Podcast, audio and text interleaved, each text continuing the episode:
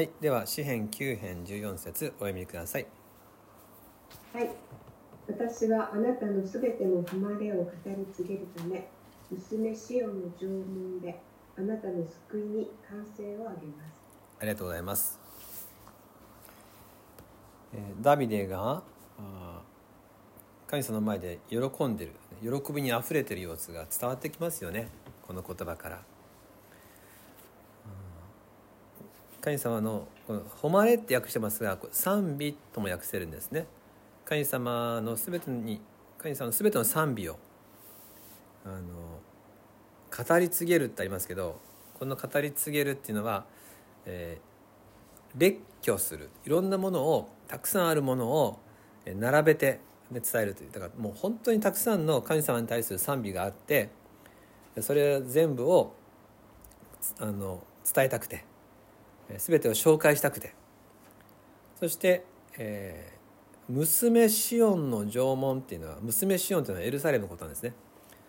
その縄文であなたの救いに喜びの声を上げます。まあそういうダビデのあふれる喜びが伝わってきます。でここからですね私たちクリスチャンの、えー基本的な生活態度ですね。何事でもベースってあるでしょ？これが基本だっていう形ありますよね、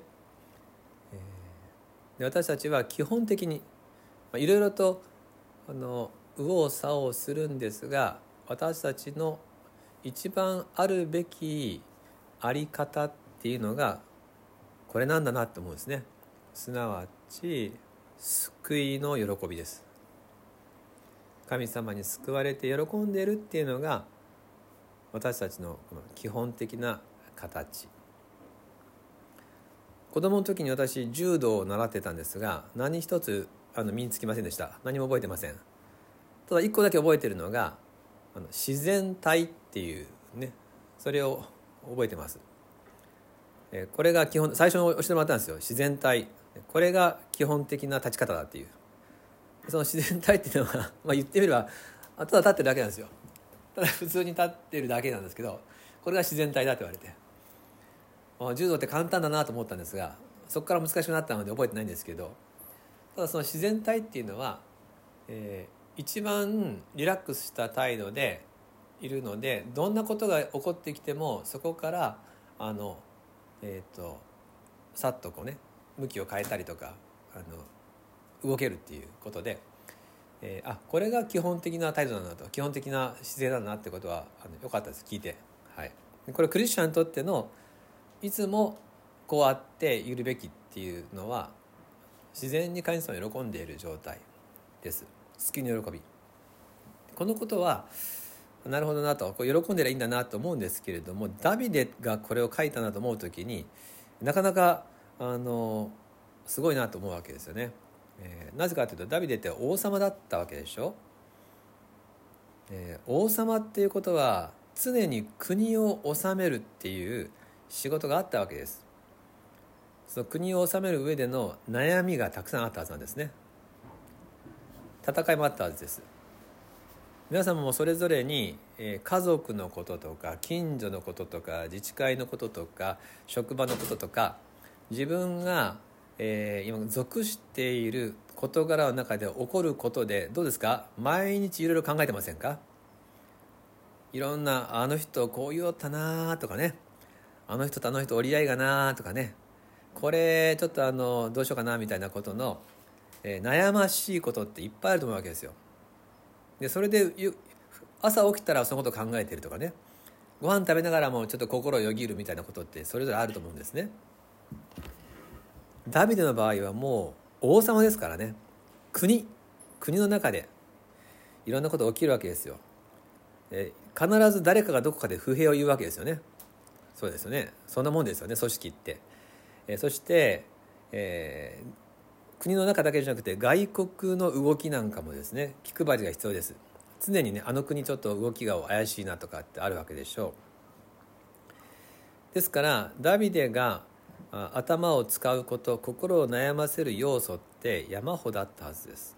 しかし彼の頭を占めていたものっていうのが神様への賛美なんですね。それに驚きたいんですよ一緒に。えー、一国をの主である人が常に頭にあることがどう国を治めようかとかどうこの問題に対処しようかじゃなくてもう神様の賛美が溢れていた。そういう生き方なんだなと。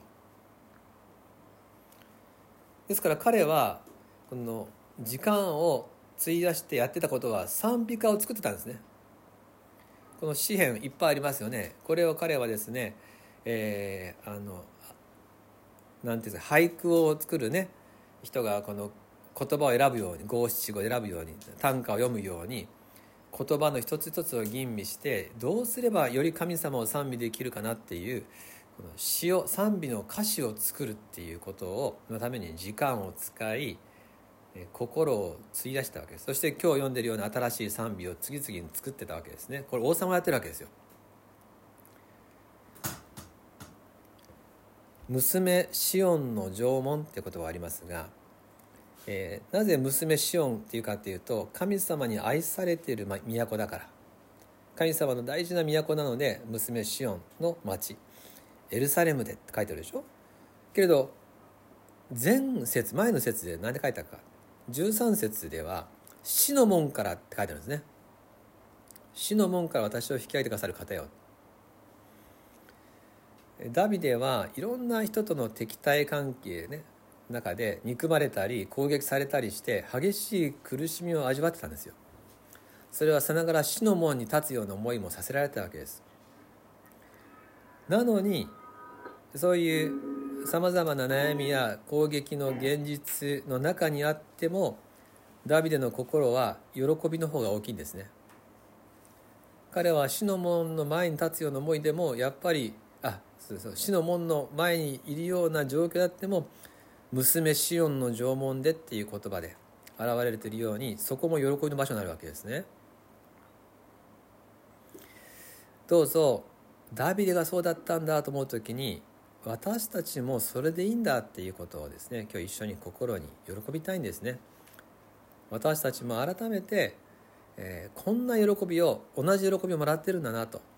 イエス様にあって私たちの中には救われたものとして愛されたものとして喜んでいいんだなっていうこと。このことを私たちは基本的な生活態度にしといていいんだなっていうこと。ダビデは、えー、この問題を見て悩みそれに心を奪われて時間を使うんじゃなくてえー、その状況の中で彼は賛美する方を選んだわけですね。神様の素晴らしさを見て喜ぶ方を選びました。これはどうですか、えー、逃げてるんですかね。彼は失敗したでしょうか。違うんですね。彼は一番賢い選択をしてるんですよ。神様と一緒に生きること。神様喜ぶこと。そうすると敵対関係の中でも相手の祝福を祈るとかね相手を大きく受け止めるとができるわけですよね。どんなに、えー、この外国があこう攻めてこようとしたとしてもですねこちらは喜びがありますから。もっとですね大きく、えー、器の大きい対応をできるわけですよ。同じ土俵に立たずにもっと素晴らしい神様にあって、えー、もっと賢い選択をする余裕が生まれたわけです。私たちは主を仰ぎ見喜ぶことで実は人生において一番賢い時間や行動の選び方をできるなということを思いますどうぞ今日死の門にいて心を悩ませるなくて娘シオンの縄文で賛美する。それの生き方をダビデが教えてくれたということをご一緒に喜びたい。最後にローマ人への手紙の5章5節をご一緒にお読みしましょう。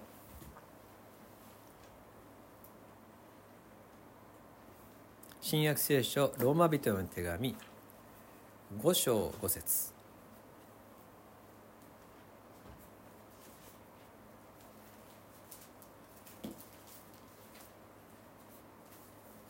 じゃあ皆さん一緒にお読みしましょうか。ローマ5章5節3はい。この希望は失望に終わることがありません。なぜなら私たちに与えられた精霊によって神の愛が私たちの心に注がれているからです。お祈りします。私はあなたのすべての誉れを語り継げるため娘シオンの縄文であなたの救いに歓声を上げます。天のお父様ダビデは攻撃の中で内外の憂慮の中でそれでもあなたへの賛美で心を奪われています。あなたは私の心を捉えてくださった方。あなたのことを忘れることはできない。あなたの愛から離れることができないようにしてくださいました。どうぞ精霊によって私の心を奪い続けてください。どんな問題があったり、えー、この困難を感じたとしてもそれでももう喜びの方が先にあって、えー、もう喜ばずにいられないようなそういうイエス・キリストの愛を御霊によって味わう日々であらせてください。どのようなあ困難にあっても賛美を選び続けたダビデ。賛美の歌を作り続けたダビデ。そういうあなたの前に新しいものを生み出していきのびのびと主を喜び楽しんでいく姿。それが精霊によって歩むクリスチャンの基本的な生き方だということを今日はご紹介しました。時代はますます困難をの様相を呈しておりますけれどもしかしそれはたとえそうであったとしても私たちはあ闇の中でも褒め歌を歌いえ灯火を掲げて歩む者たちであらせてくださることを信じて感謝いたします。今日もまた主に期待しつつ共に祈ってまいります。導いてください。イエス様の名前によってお祈りいたします。アーメン。